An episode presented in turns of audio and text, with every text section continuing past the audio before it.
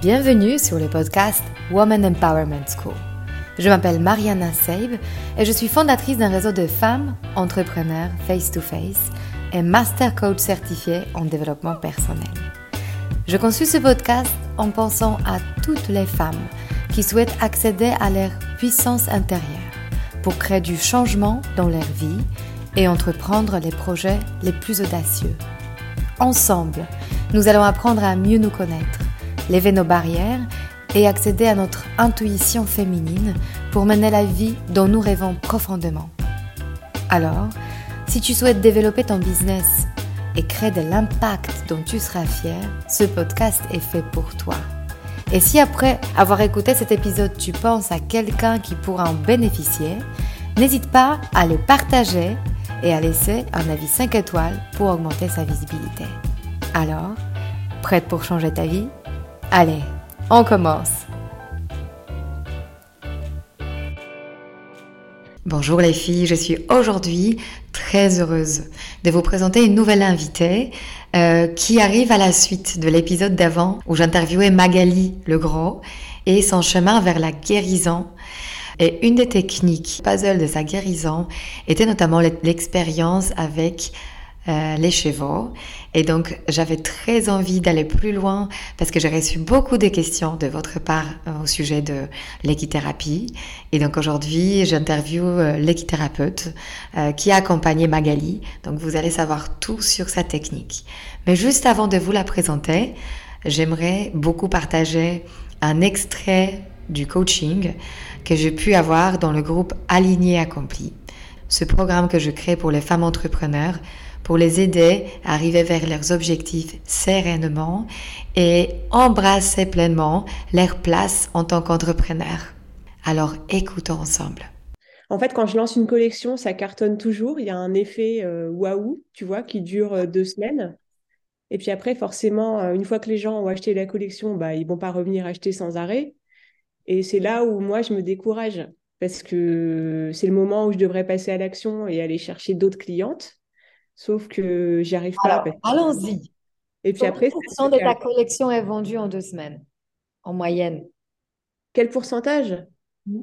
oh, euh, Je dirais 50%. Ok, et tu à 50%. Et là, quelle est la pensée au sujet de ce 50% qui reste? Ben, C'est fastidieux. C'est fastidieux parce que... C'est dur. Ouais. Ça va être dur. Ça va être dur de le vendre. Et quand tu penses ça, Qu'est-ce qui se crée dans ton corps quand tu penses ça? Ça va être dur. J'ai peur. Mmh J'ai beaucoup de peur. Je suis pas bien. Ça m'angoisse. Euh, euh, je culpabilise parce que je me dis euh, que je retombe toujours dans mes travers, c'est-à-dire dès que ça devient un peu difficile, je me, je disparais. En fait, je me cache. C'est ce que tu disais tout à l'heure. Mmh. Ça va bien, je suis là, et quand ça va pas, je me cache. Ok, je suis à nouveau pas comme comme il fallait. Je suis déçue. Oui, mais en même temps, c'est normal de ne pas vendre 100% d'une collection euh, en deux semaines. Donc, euh, en fait, c'est bizarre parce que je ne suis pas du tout déçue. On a fait deux super mois, euh, avril et mai, donc c'était génial. Franchement, je ne pensais même pas arriver à ces résultats. C'est juste que là, je suis déçue après moi-même parce que je n'arrive pas à tenir la cadence. Je vois bien que... Et ça me rappelle des souvenirs d'école. Tu vois, tu as des bonnes notes et puis après, tu relâches tout. Euh, tes parents sont contents et puis d'un seul coup, tu fais de la merde, tu travailles plus et, et ça m'énerve en fait. Je voudrais être bien tout le temps et pas. Euh, Toi, tu aimerais bien être à 100% tout le temps. Ouais. Hmm. Et quand tu l'es pas, tu es déçu. Ouais. Quelle est l'action finalement? Qu'est-ce que tu fais? Qu'est-ce que tu fais pas? Tu nous as déjà dit que tu procrastines. Ouais. Et comment? Qu'est-ce qui se cache derrière ce mot ça euh, J'évite plein de choses. Il y a plein de choses que je dois faire depuis plusieurs jours que j'évite de faire qui sont des trucs pas très passionnants, euh, voilà, que, que j'ai pas envie de faire. Et tu fais quoi à la place? Des choses qui me demandent pas trop d'efforts. Trier des photos, euh, euh, je sais pas moi, des choses qui, oui, qui me demandent pas d'efforts. Et donc le résultat, je suis fatiguée. Je n'ai plus d'énergie. Et donc on revient à l'idée que c'est dur. Tu retrouves cette pensée que c'est dur ici? Ah oui, je suis fatiguée, donc c'est dur. Ben ouais. Est-ce que c'est vrai que tu peux être toujours à 100% Est-ce que c'est vrai? Oui, c'est vrai. C'est vrai que j'aimerais bien être à 100% tout le temps. Mais est-ce que c'est vrai à propos de l'être humain qu'on est? Non. Non. Non, je sais. Hmm. Je sais, mais si je pouvais déjà être à 70, ça serait pas mal. Mhm. Pas, pas retomber dans cette procrastination. C'est euh, quand ça va moins bien, j'aimerais bien être capable quand même d'avancer. Alors que là, j'ai l'impression que tout s'arrête. Pour l'instant, pour toi, quand au bout de deux semaines, tu vends 50%, tu ta pensée collée à ta circonstance. Ah, c'est dur. C'est dur de vendre le 50% qui reste. C'est la même chose pour toi. OK? Maintenant, essayons de le décoller. Au bout de deux semaines, tu parles à moi. Je suis une créatrice. Je viens te voir en mentor. Et je dis, à ça cartonnait les, les dernières semaines. Et là, j'ai vendu 50% de ma collection au bout de deux semaines. Qu'est-ce que tu vas me dire? Bah, je te dirais que c'est super. Bravo. Pourquoi c'est super? Bah, parce que c'est bien. C'est, ça veut dire que les, les gens euh, s'intéressent à ton travail, que le ton travail plaît. Et quand tu penses ça, quand tu me le dis, qu'est-ce que tu penses que je vais ressentir? De la fierté, de la joie, euh, euh, de la satisfaction. Donc, ça veut dire que toi, tant que c'est pas au max, tu ne t'autorises pas d'être en contact avec la fierté. Je la ressens, la fierté, mais elle dure jamais très longtemps. Exactement. Donc, notre exercice ensemble, Anne, ça va être de intentionnellement retourner à la fierté. C'est-à-dire que ton cerveau te dit c'est dur, c'est dur, c'est dur. C'est une addiction. C'est une pensée à laquelle tu es addict. Et tu vas lui dire, en fait, quand je te pense, le résultat est que je suis épuisée. Voilà ce que tu m'offres. Voilà ce que cette pensée m'offre. Donc, parce que je suis un être humain et j'ai la capacité à prendre la distance à propos de ma pensée, je choisis de prendre distance. Ça me met dans l'état de fatigue. Maintenant, je vois la conséquence de cette pensée. Est-ce que tu veux être fatigué? Non. Qu'est-ce que tu me conseilles de faire quand je suis fière mais fatiguée parce que j'ai vraiment tout donné? De prendre un peu de temps pour toi, euh, de réfléchir, du recul ou quoi? Célébrer. Ah oui, aussi. Oui, c'est vrai. Célébrer égale prendre le temps pour soi. Alors, je vais prendre ce temps pour moi, de l'idée de j'ai fait un super boulot et chaque minute du temps quand je célèbre, je vais être en contact avec la fierté. C'est ma décision. D'habitude, je l'appelle procrastination. Mais maintenant, j'ai pris conscience que mon corps a besoin de se ressourcer. Est-ce que vous savez qu'un un tigre, quand il chasse, il a chassé une antilope, il la mange pas tout de suite, il la pose à côté et il va dormir parfois 12 heures. Il sait qu'il peut pas rechasser sans ce repos parce qu'il sera jamais efficace, il sera pas en mesure de chasser une nouvelle antilope. Il le sait. Nous, les hommes, on a une pensée au sujet du temps de régénération. Tu procrastines. C'est pas comme il faut. Tu devrais être à 100% tout le temps. Est-ce que tu vois ça, Anne? Tu peux te dire que je suis au max en train de me reposer. Ça participe à mon max. Est-ce que tu vois ça? Hmm?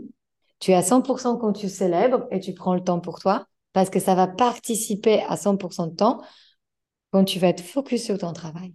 Sans ça, il y a la procrastination tout au long qui t'échappe. Je ne peux pas travailler tout le temps. Ça n'existe pas. Dans la nature, ça n'existe pas. Qu'est-ce que ça crée quand je te dis ça? Euh, ça me donne envie de pleurer en fait parce que je le sais, mais, euh, mais j'ai toujours ce, cette quête de la performance euh, de l'entrepreneur en fait. Quelle est ta meilleure manière de célébrer? De cet endroit de fierté, quand tu es vraiment fier de toi, comment tu as envie de te récompenser concrètement?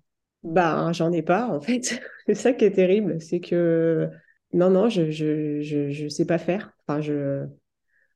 Célébrer, euh, pour moi, c'est un mot qui que je trouve très jolie, mais euh, je célèbre pas, je célèbre pas, je fais, j'ai pas cette culture de la célébration. Parce que pour moi, c'est toujours éphémère, en fait. Je veux qu'aujourd'hui, tu prennes une décision pour soutenir ton envie d'être à fond. Pour être à fond et d'être responsable, pour, être, pour réussir, tu as besoin de soutenir dans ta manière de te reposer. Je l'ai décidé, je vois un besoin et je réponds à ce besoin. Ça te va? Très bien. Et maintenant, on va revenir dans le vif du sujet de cet épisode.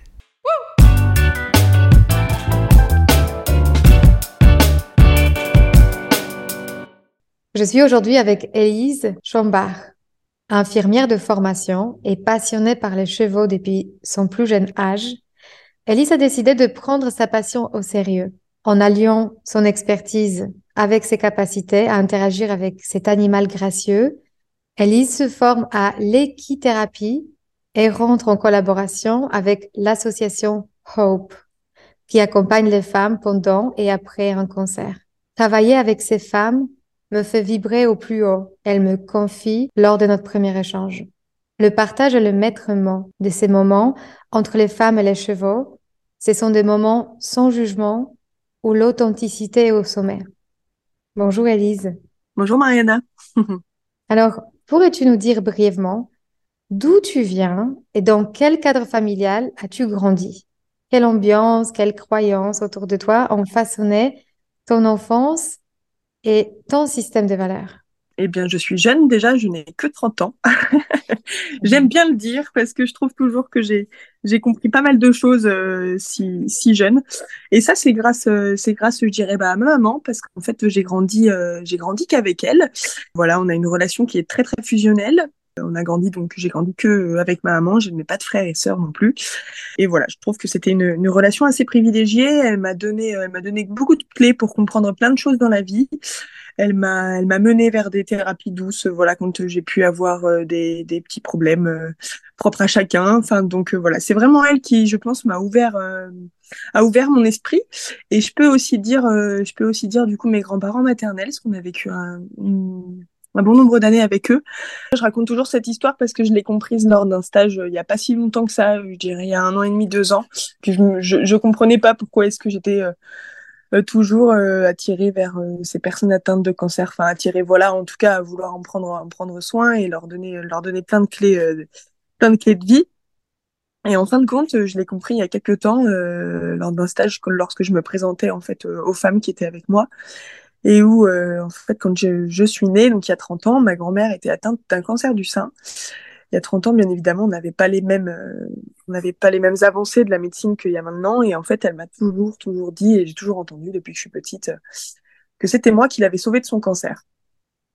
Donc, euh, donc voilà, 30 ans après, j'explique un peu plus pourquoi est-ce que je suis si impliquée, on va dire, dans, dans, auprès de, auprès de ces femmes-là. À quoi ça a dû passer, tu penses, aujourd'hui? Comment tu le comprends? Comment elle a pu dire ça, euh, que c'est toi qui l'as sauvé Par quoi ça a dû passer? C'est-à-dire par quel comportement, quelle posture? Qu'est-ce que tu as dû apporter à ta grand-mère que tu voyais pas? Peut-être tu voyais pas la valeur avant et aujourd'hui tu sais l'appeler je pense que j'ai juste, euh, bah, j'ai rien fait de particulier. Je pense que j'ai simplement été moi et que je suis arrivée, euh, que je suis arrivée dans sa vie à un moment, un moment T où elle en avait besoin et, et, voilà, j'ai apporté le réconfort, mais sans vouloir, sans vraiment vouloir l'être, quoi. Tu vois, donc je, en fait, je continue simplement à faire à faire ce que j'ai fait. Je continue à être moi-même. Bon, j'utilise juste des outils qui sont qui sont un peu gros et, qui prennent beaucoup de place et qui sont qui sont très poilus, qui sont les chevaux. Mais je continue juste à voilà à faire à faire passer euh, mes messages euh, mes messages de vie comme je suis quoi. Enfin voilà, j'ai pas de c'est juste des choses qui se passent à un moment T, à un instant T avec euh, avec les personnes avec qui on est et, donc et en l'occurrence les animaux quoi. Et dans dans un premier temps, Qu'est-ce qui t'a attiré dans ce métier d'infirmière? Je ne sais pas s'il y avait un événement en particulier ou c'était l'accumulation de, de, plusieurs choses, mais à quel moment tu t'es dit, je vais devoir sortir du cadre de ce métier d'infirmière? Ah oui, ça m'est arrivé, euh, ça m'est arrivé très tôt. Je pense que j'étais très très jeune parce que j'étais euh, diplômée du coup à 21 ans. On est jeunes, hein, nous, infirmières, quand on arrive propulsé dans le monde du travail. Et, euh, et, et, je suis rentrée en école d'équithérapie euh, à 24. Donc, donc voilà, je me suis rapidement posé ces questions-là. J'ai rapidement j'ai rapidement su que, que voilà j'allais que j'allais être limitée que j'allais pas m'épanouir donc en fait c'est ce qui se passait hein. je m'épanouissais pas pleinement dans mon boulot euh, j'aimais beaucoup euh, j'aimais beaucoup ce que je faisais mais euh, mais voilà j'étais pas toujours aussi en accord avec euh, comment est-ce qu'on me demandait de le faire hein.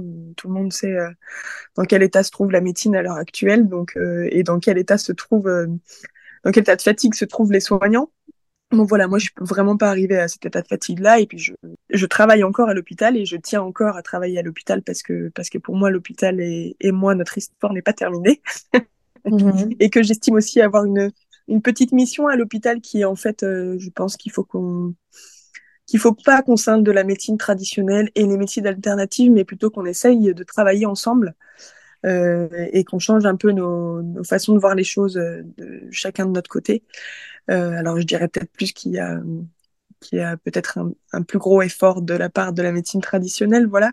Mais je trouve qu'on y progresse quand même. On a de plus en plus de médecines alternatives qui arrivent à, s'implanter dans les centres de dans les centres de cancérologie, dans les services de soins. Euh, voilà, l'un des grands centres hospitaliers avec lequel je travaille, moi, euh, en région parisienne, euh, créer des, deux fois par an des, des, rassemblements de toutes les médecines alternatives auxquelles les patients peuvent participer et venir nous rencontrer. Donc voilà, on, on est quand même dans, ce, dans cette dynamique euh, Comment ça se passe à l'hôpital le moment quand tu annonces que tu as envie de faire euh, une formation en plus, euh, une formation qui s'appelle équithérapie?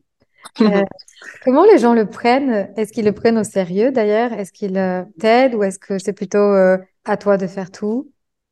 Bah, je pense que c'est c'est vraiment personne dépendant. Hein. Voilà, je pense que c'est ça, ça, dépend de, de quel soignant se trouve en face de moi, de de quelle personne est le soignant, hein, parce qu'avant d'être un soignant, on est euh, on est quelqu'un, on a des croyances, on a des valeurs. Donc voilà, est-ce que est-ce qu'on y croit, est-ce qu'on a envie d'y croire, est-ce qu'on a envie de découvrir, est-ce que donc c'est vraiment personne dépendante. Bah, et je dirais que j'ai eu j'ai eu toutes sortes de réactions. Euh, j'ai encore des collègues qui me disent oui non mais toi avec tes trucs bizarres que tu fais avec tes chevaux, ben je fais pas de trucs bizarres, je mets en relation des êtres humains humains et des animaux. Euh, voilà, mais, euh, mais après, il y en a d'autres. Hein, voilà, c'est superbe ce que tu fais, c'est génial. Est-ce que je pourrais venir voir enfin, voilà, il y a vraiment toute réaction. Il y en a aussi euh, des, des, des, des, médecins bah, qui ferment littéralement la porte. Non, je ne veux pas voir des associations dans mon service. Voilà, il y en a trop. On ne sait pas ce que vous faites. C'est vous êtes des charlatans. Enfin, bon, voilà, on, on entend mmh. tout. Mais heureusement, oui, mais heureusement quand même, c'est c'est plus souvent positif que, enfin, il n'y a pas de positif ou de négatif, mais on va dire que c'est plus souvent euh, de la curiosité et du et de l'admiration et de l'envie de découvrir que, que autre chose. Quoi. Il y a forcément un moment quelque part une quête de sens, une quête de euh, d'accompagnement qui a particulièrement du sens pour toi, qui a dû se s'éveiller en toi. Ce qui est incroyable, tu as déjà euh, évoqué, c'est euh, ça correspond aussi à l'histoire par rapport à ta grand-mère. Et donc, J'aimerais bien justement euh, faire le zoom sur cette envie de te mettre au service des femmes euh, qui sont atteintes d'une maladie, d'une maladie grave qui est le cancer. Comment tu, découvres en fait que le cheval peut avoir ce pouvoir thérapeutique dans ces cas particuliers? Quand j'étais à l'école d'infirmière, on nous demande de faire un travail de fin d'études voilà, il y une situation en stage qui m'avait fortement interpellée. C'était une dame qui avait donc du coup un cancer, euh, qui s'était faite euh, opérer et qui a très très mal vécu euh, du coup euh, l'opération d'un point de vue psychologique. Voilà, donc je suis partie de ça et mon questionnement, mon questionnement c'est vraiment orienté sur voilà donc qu'est-ce qu'est-ce qu'implique le cancer, qu'est-ce que qu'est-ce qu'emmène le cancer, donc la chirurgie, ses traitements, etc. Donc j'ai fait mon mémoire sur ce sujet-là et puis rapidement, ma question, ça a été voilà, comment est-ce que l'infirmière, nous à l'hôpital, on peut aider ces femmes euh, à, reconstruire cette image corporelle euh, qui a été du coup mutilée euh, à cause de la chirurgie et à cause du cancer. Et donc j'ai trouvé quelques réponses qui, qui, étaient pas mal. Voilà, je me suis appuyée sur des, grosses têtes de la psychologie et, et puis en fin de compte, quand je suis donc trois ans, trois quatre ans après, quand je décide de faire mon ma formation d'équithérapie, pareil, on a un travail de fin d'études à mener. Et bien, en fait, je me suis dit, ben, bah, j'ai fait ça en infirmière. Alors, j'ai trouvé des réponses, certes, mais je suis sûre qu'on peut faire quelque chose avec les chevaux. Et en fait, donc, à cette époque-là, je dis à cette époque-là, mais il n'y a que 5-6 ans, et bien, il n'y avait pas beaucoup de, de travaux qui avaient été faits sur ce sujet-là. Donc, je me suis dit, bon, bah, je vais faire quelque chose d'exploratoire. Donc, je vais, je vais mener ma propre enquête. Donc, je vais essayer de trouver euh, des patientes. Je vais établir un projet de soins et puis euh, je vais les interroger avant et puis je les interrogerai après. Puis on verra, on verra ce qui s'est passé. Donc, j'ai toujours pris euh, cette ligne de conduite qui est voilà mon point de départ, qui est pour moi l'image corporelle. Je trouve, enfin, dans le cancer, il y a cette perturbation de l'image corporelle, il y a beaucoup de choses qui en découlent. On pourra, on pourra en parler un peu plus après si tu veux. Pardon, d'ailleurs, c'est un sujet au sens large parce que tu me disais aussi que euh, tu, tu, as commencé à mener le travail aussi par rapport à l'anorexie ou d'autres anomalies par rapport à l'image de soi, en fait, et l'image corporelle qu'on a de soi? Oui, tout à fait. Mm-hmm. Donc le cancer, ça en est une, mais en réalité, euh, c'est un sujet très universel finalement. Oui, bien sûr, bien sûr, bien sûr. Moi, je, voilà, on parle essentiellement du cancer parce que c'est effectivement le public avec lequel je travaille le plus, euh, mais ça, ça, touche évidemment bien d'autres, bien d'autres pathologies et de problématiques. Et puis, euh, je suis tombée du coup sur l'association Hope qui, euh, qui travaillait donc déjà avec des femmes atteintes de cancer et les, chevaux qui a été euh, fondée par Annabelle en, en 2017. Je suis arrivée dans l'association et puis j'ai dit ah bah moi j'aimerais bien mener une enquête. Enfin voilà, je fais mon travail de fin d'études. Est-ce que c'est possible? Bah, Annabelle, oui, bien sûr, il n'y a pas de problème. Donc j'ai décrit étape par étape, voilà comment est-ce que je voulais travailler avec les femmes, avec les chevaux, ce que je voulais leur amener, ce que je voulais leur faire découvrir, les outils que je voulais leur donner, etc. Donc on a fait en quatre séances, enfin quatre demi-journées réparties sur réparties sur plusieurs semaines. Et puis j'avais fait un petit interrogatoire sur euh, sur comment elles se sentaient, comment comment elles étaient à l'instant T avant de commencer avant de commencer ces séances-là. Et puis j'ai posé exactement les mêmes questions euh, à la fin euh, à la fin de mon à la fin de mon expérience. Et du coup les réponses se sont révélées positives. Donc il y avait vraiment une amélioration une amélioration des de l'image corporelle, de la confiance en soi, de la valorisation de soi, de tout ça bien sûr, tout ce qui en découle. Donc du coup avec une envie de une de retourner dans le monde du travail, avec une envie de, retrouver des contacts sociaux qui, qui étaient jusque-là, euh, on va dire, parfois nuls, euh, de reprendre position dans sa famille aussi. Il y a beaucoup de, femmes atteintes de cancer qui perdent, pied au sein de leur famille, qui ont la sensation de perdre leur place. Euh, mais également au sein du couple. Voilà, hein, souvent euh, le, le, corps qui a été mutilé euh, altère énormément l'image, l'image et l'intégrité corporelle, et donc éventuellement, bien évidemment, euh, la sexualité ou les, les contacts étroits, euh, de la zone touchée ou non, simplement du corps entier. Enfin. Qu'est-ce que les femmes découvrent comme leur vérité après une telle expérience à interagir oui. avec les choses?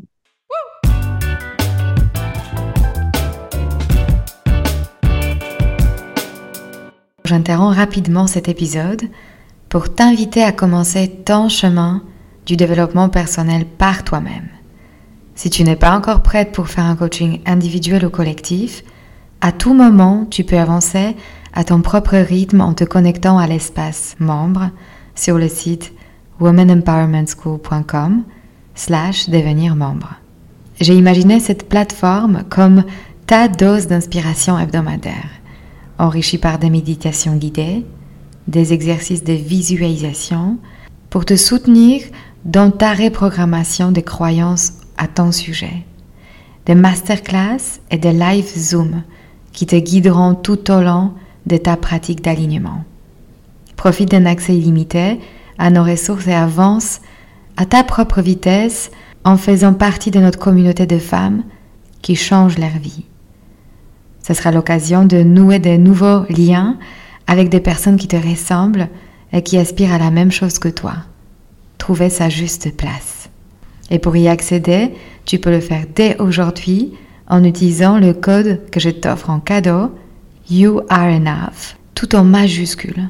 Pour pouvoir en bénéficier, tu as besoin de choisir l'option annuelle. Allez, on revient à l'épisode.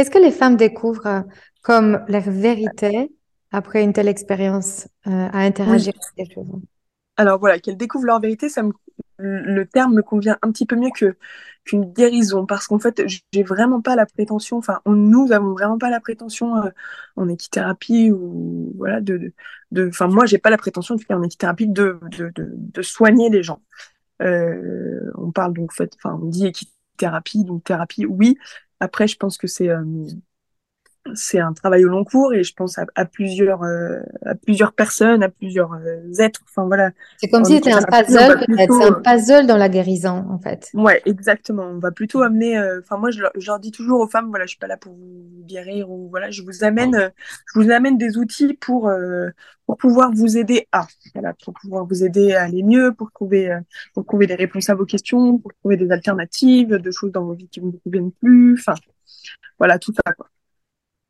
Mhm. plutôt aller vers un mieux-être que, on va dire, une, vers une guérison. Pour moi, comme on disait tout à l'heure, je pense que voilà, la médecine alternative et la médecine euh, traditionnelle sont indissociables dans le cancer. On peut pas, on peut pas soigner juste un cancer en faisant simplement de l'équithérapie. Enfin, voilà, pour moi, c'est pas, ça, ça, ça, ça n'a pas de sens. De toute façon, c'est impossible. Donc voilà, mais par contre, je euh, voilà, je les aide dans d'autres, euh, dans une autre sphère. N'hésite pas à justement nous expliquer un peu en quoi ça consiste, cette connexion que, entre le cheval et l'humain. En quoi ça consiste, en fait? Et quelle est ta méthode à toi dans cette pratique?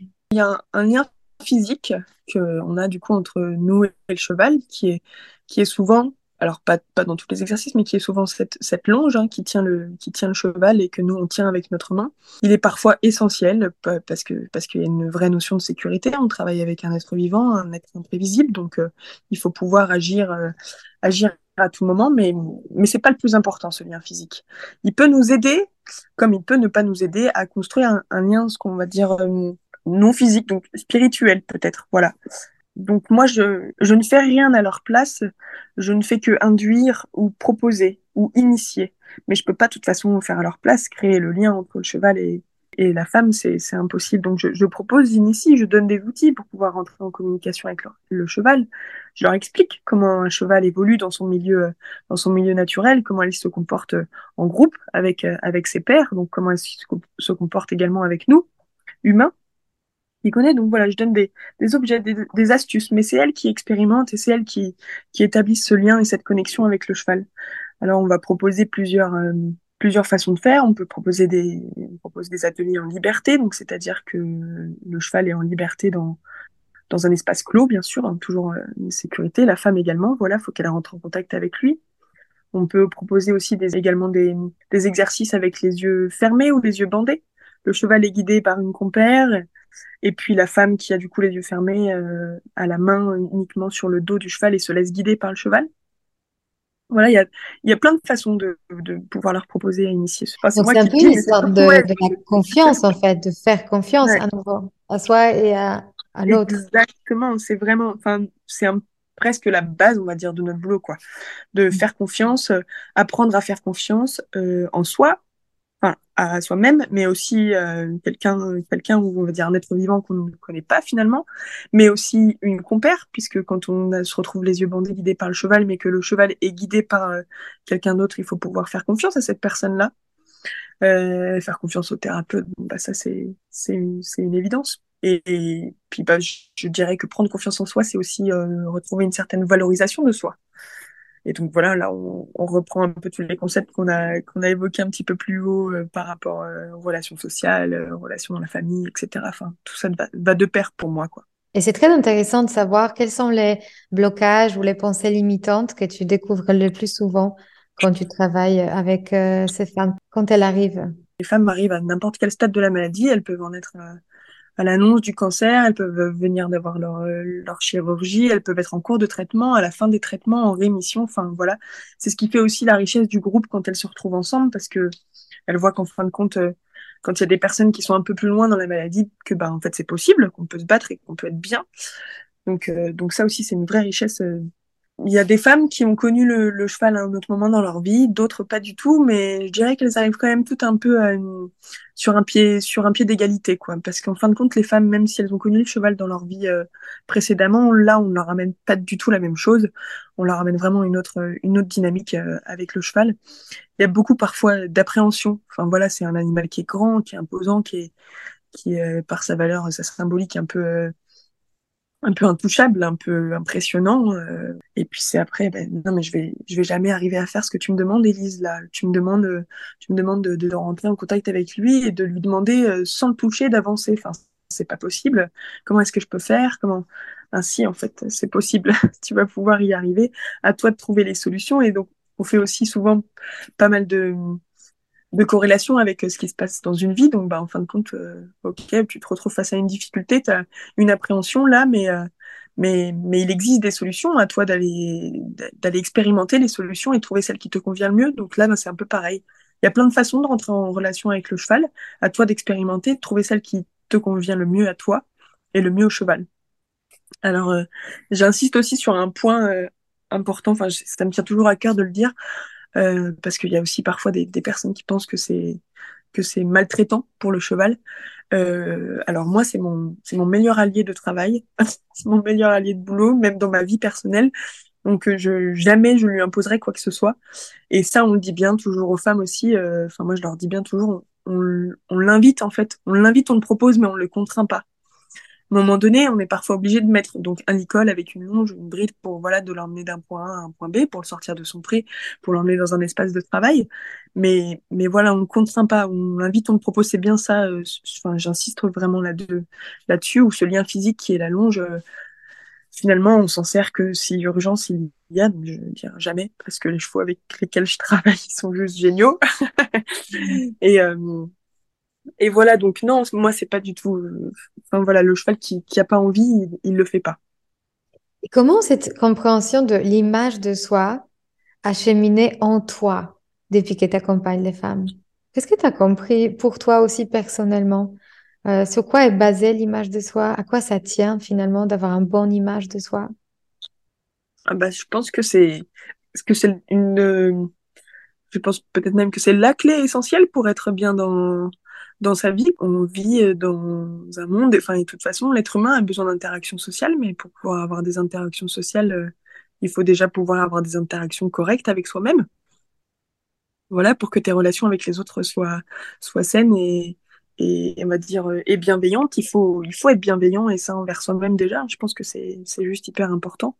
Donc, il faut apprendre à s'aimer, il faut apprendre à s'écouter, il faut apprendre à, à se, se donner le moyen de tout ça, quoi, de ne pas avoir, de, savoir identifier où sont ses limites. De, de du coup, euh, c'est une fois qu'on a identifié où sont nos limites qu'on peut trouver les moyens, euh, les moyens de d'améliorer ou de non améliorer si on n'en a pas envie. Enfin, voilà, je pense que c'est, je pense que c'est vraiment une clé, la clé essentielle. Puis si on n'a pas confiance en soi et que on se dévalorise sans cesse, on peut pas. Euh, il est difficile d'évoluer. Je pense dans, que ce soit dans notre vie personnelle ou dans notre vie professionnelle, quoi. Voilà, et je pense que le cheval, le fait que qu'il soit, euh, voilà, que ce soit un animal un, peu intouchable, un peu imprévisible, le fait qu'on arrive, voilà, à établir une connexion, à rentrer en contact avec lui, et à, avoir des échanges et, et, à avancer finalement dans, dans le travail euh, avec lui-même, euh, nous apporte énormément de clés pour ça, quoi, dans la vie de tous les jours. Génial, c'est, je peux pas être plus d'accord que ça. Je pense qu'on est en train de vrai pour la même, la même cause avec des outils différents. Je suis hyper curieuse aussi pour toutes celles qui nous écoutent et peut-être qui ont été touchées par le cancer ou qui le sont actuellement. Euh, est-ce que tu peux nous dire comment on peut participer à tes retraites? Euh, quand est-ce que se déroule peut-être la prochaine session? Est-ce que c'est exclusivement dédié aux femmes euh, touchées du cancer? Alors euh, là, on enfin, on a vraiment intervenu on parlait vraiment de lié avec le cancer. Donc, euh, je bosse avec euh, l'association euh, Hope, qui a été, je disais tout à l'heure, fondée par Annabelle Brouan, qui a elle-même été touchée par, par plusieurs cancers et qui a trouvé ses ressources dans l'art et dans, et dans les chevaux. Donc, elle s'est dit, ben, je vais monter une association où je vais faire découvrir aux femmes l'équithérapie et l'art-thérapie. Et euh, voilà, donc elle l'a ouvert en 2017. Moi, je bosse avec euh, avec l'association depuis 2018, euh, depuis que je suis rentrée en formation d'équithérapie. Elle a au début commencé avec une simple antenne en Haute-Savoie qui existe toujours, et puis maintenant elle a plusieurs antennes qui sont ouvertes un petit peu partout en France. Donc moi, j'en j'en gère une en, région parisienne, qui est ouverte il y a un an maintenant. Euh, donc, on a possibilité de venir, euh, enfin, les femmes qui sont atteintes d'un cancer ont possibilité déjà de venir faire une journée découverte, donc sur euh, l'une de nos antennes un peu partout en France. Vous trouverez toutes les informations sur le site internet de Hope. Et, Je vais donner du coup dans la description de cet épisode. Mhm. Tout à fait. Et donc, on fait donc, soit des séjours de, de, une journée avec possibilité de faire un stage d'approfondissement derrière, donc en fonction de là où on habite. Sinon, on fait également des, des journées de, des, stages donc euh, d'intégration totale où là les femmes viennent du mardi soir au, samedi soir en Haute-Savoie. Donc euh, là où là où est basée Annabelle donc dans ses écuries avec ses chevaux. Et puis euh, les femmes sont logées juste à côté. Et là on passe donc du coup quatre jours pleins ensemble avec les chevaux. Et puis et puis d'autres d'autres ateliers qu'on fait aussi à côté de l'art etc enfin voilà on fait pas pas mal de choses. Vous trouverez toutes les informations sur le site internet normalement et puis euh, moi, après, je bosse un petit peu en équithérapie à côté, donc euh, voilà, avec euh, avec d'autres types de pathologies, mais aussi mais aussi en, en, simple besoin de développement personnel ou enfin voilà, je j'ai pas de j'ai aucun impératif dans mon planning, qu'il soit personnel ou professionnel, donc je m'adapte souvent souvent à la demande. Et puis et puis voilà, on voit j'ai des personnes qui me contactent qui me disent bon bah voilà ce qu'elles souhaitent, ce qu'elles ce qu'elles attendent de l'équithérapie, bah, j'essaie de répondre à cette demande-là du mieux que je peux. Donc, je vais aussi partager tes coordonnées pour pouvoir prendre contact avec toi directement. Avec plaisir. Hmm, Élise, tu, tu, fais partie de ces, de ces femmes, de ces personnes qui sont permises d'inventer leur métier. C'est un acte courageux. C'est un acte qui demande beaucoup de conscience. Est-ce que tu peux nous dire aujourd'hui comment tu affrontes tes peurs et d'où tu puisses cette force pour euh, changer ta vie et changer la vie des autres? Euh, bah, Je dirais déjà que un peu ma, ma devise, c'est que je, je me refuse à me dire euh, j'aurais dû ou j'aurais pas dû. Voilà, on parle toujours euh, je veux pas vivre avec de regrets. Alors bon, moi je pense que c'est un peu pas possible, mais en tout cas que simplement on se dise pas ah j'aurais dû tenter, je l'ai pas fait ou j'aurais pas dû tenter comme ça, j'ai fait. Enfin voilà, moi je pense que si on a une envie, un, un, besoin euh, qu'on se donne les moyens de. Euh, après, pour pouvoir se donner les moyens, comme je disais tout à l'heure, faut aussi donc connaître, se connaître soi-même, connaître, connaître ses limites pour savoir, euh, pour savoir quelles sont les ressources qu'on peut puiser à l'intérieur de nous pour, pour aller chercher du coup ce qu'on attend, ce qu'on veut, quelle est notre envie, notre bonheur, notre rêve. Et puis, et ensuite, on peut se donner les moyens de, je pense. moi, je, enfin, en fait, c'est un c'était un peu comme une évidence. Hein. Moi, j'éprouve énormément, énormément de plaisir et de bonheur à faire mon métier. Euh, les femmes disent toujours, vous vous rendez pas compte euh, de tout ce que vous nous avez donné euh, en parlant donc des thérapeutes ou, ou voilà ou tout ce que tu m'as donné quand je peux faire des des séances personnelles avec les chevaux. Enfin voilà, mais en fait, vous vous rendez pas compte non plus de ce que vous vous nous donnez aussi. C'est toujours ce que je leur réponds parce que moi je me nourris énormément dans ces échanges. En fait, c'est simplement des échanges. Oui, euh, oui, c'est moi qui vais articuler l'échange parce que c'est moi qui vais qui, vais mener là où j'ai envie euh, j'ai envie d'aller, mais je vais euh, aussi là où j'ai envie d'aller en fonction des, données que elle, me donne. Hein. C'est c'est jamais la même chose. Donc moi je me je me nourris énormément de tout ce qu'elles peuvent tout ce qu'elles peuvent me renvoyer et puis voilà le bonheur que je peux lire dans les yeux ou dans les visages ou les avancées que je vois dans les vies. Enfin voilà. Hyper intéressant. Et surtout, pour finir, j'aimerais bien qu'on se dise ensemble quels sont tes conseils pour toutes les femmes qui n'arrivent pas encore à se connecter à leur corps, à leur image euh, positive, euh, qui n'arrivent pas à se valoriser, euh, qui restent figées ou tendues ou qui stagnent dans leur vie. Par quoi commencer ce chemin vers sa vie à soi? Bah, de se connaître, enfin, déjà c'est la base, et de connaître euh, donc ce que je disais tout à l'heure, tu vois, ses limites, ses craintes, ses peurs, savoir les identifier. Je pense que c'est pas toujours facile, hein. enfin c'est même sûr que c'est pas c'est pas un travail qui est facile, euh, donc euh, faut pas hésiter à, à, se faire aider, enfin voilà, par des personnes euh, comme toi, comme moi, enfin bon, voilà, il existe tout un tas de choses maintenant pour pour aller vers un bien-être un bien-être personnel. Et ensuite, une fois que que, que tout, on va dire, c'est c'est pas des failles parce que ça fait partie de nous, mais on va dire euh, les points d'amélioration peut-être sont identifiés. Ben là, on va savoir sur quel axe se pencher pour pouvoir euh, pour pouvoir améliorer tous ces, points-là qui sont chez nous, qui nous qui peuvent nous perturber ou nous, nous donner envie d'aller plus haut, quoi. Voilà. Je dirais que, je dirais que c'est ça et qu'il faut pas hésiter à, à prendre les mains qui sont tendues et aller vers des personnes qui, qui, qui ont la main sur le cœur et qui savent, euh, qui savent donner les clés pour, euh, pour aller vers, ce, vers cette recherche de mieux-être. Magnifique. Merci Elise infiniment pour euh, ta confiance, pour cet échange et pour tout ce que tu apportes avec ton authenticité qui est déconcertante. oui, c'est vrai. Je crois que c'est aussi un de mes maîtres mots. Merci à toi, Marianne, et bravo pour tout ce que tu fais aussi. C'est super. Si cet épisode vous a inspiré pour aller plus loin dans votre développement personnel et vous mettre en action pour durablement changer votre vie, mon programme de coaching est fait pour vous. En petit groupe ou en individuel, je vous guide dans tout le processus de changement et dans la mise en place d'une technique efficace pour arriver à vos objectifs sereinement. Pour avoir plus de détails concernant le programme, contactez-moi par mail sur womanempowermentschool.com ou via Instagram Woman Empowerment School. À très bientôt.